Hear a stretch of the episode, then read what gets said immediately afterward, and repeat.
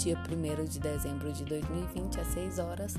deu-se início à palestra de uso de álcool e outras drogas.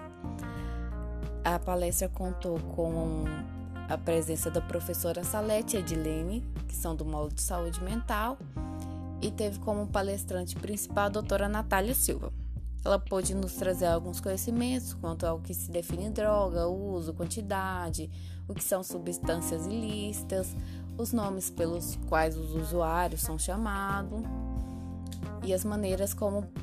de tratamento. Dentre as maneiras de tratamento, com a qual eu quero ressalvar, o tratamento ele se dá de maneira muito particular, sendo evidenciado cada caso que o indivíduo ele vai utilizar uma quantidade que satisfaça o seu desejo, por isso o tratamento é de maneira particular e a reeducação nas escolas, porque o assunto de uso de álcool e outras drogas ainda não é tão evidenciado nas escolas, sendo um pouco um tabu a ser falado.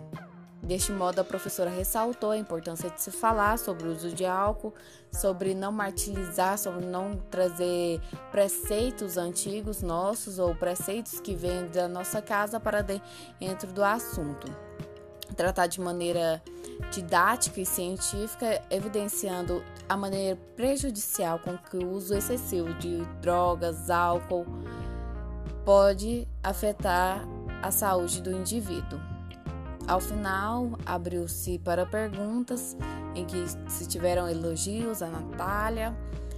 além de também tirar dúvidas quanto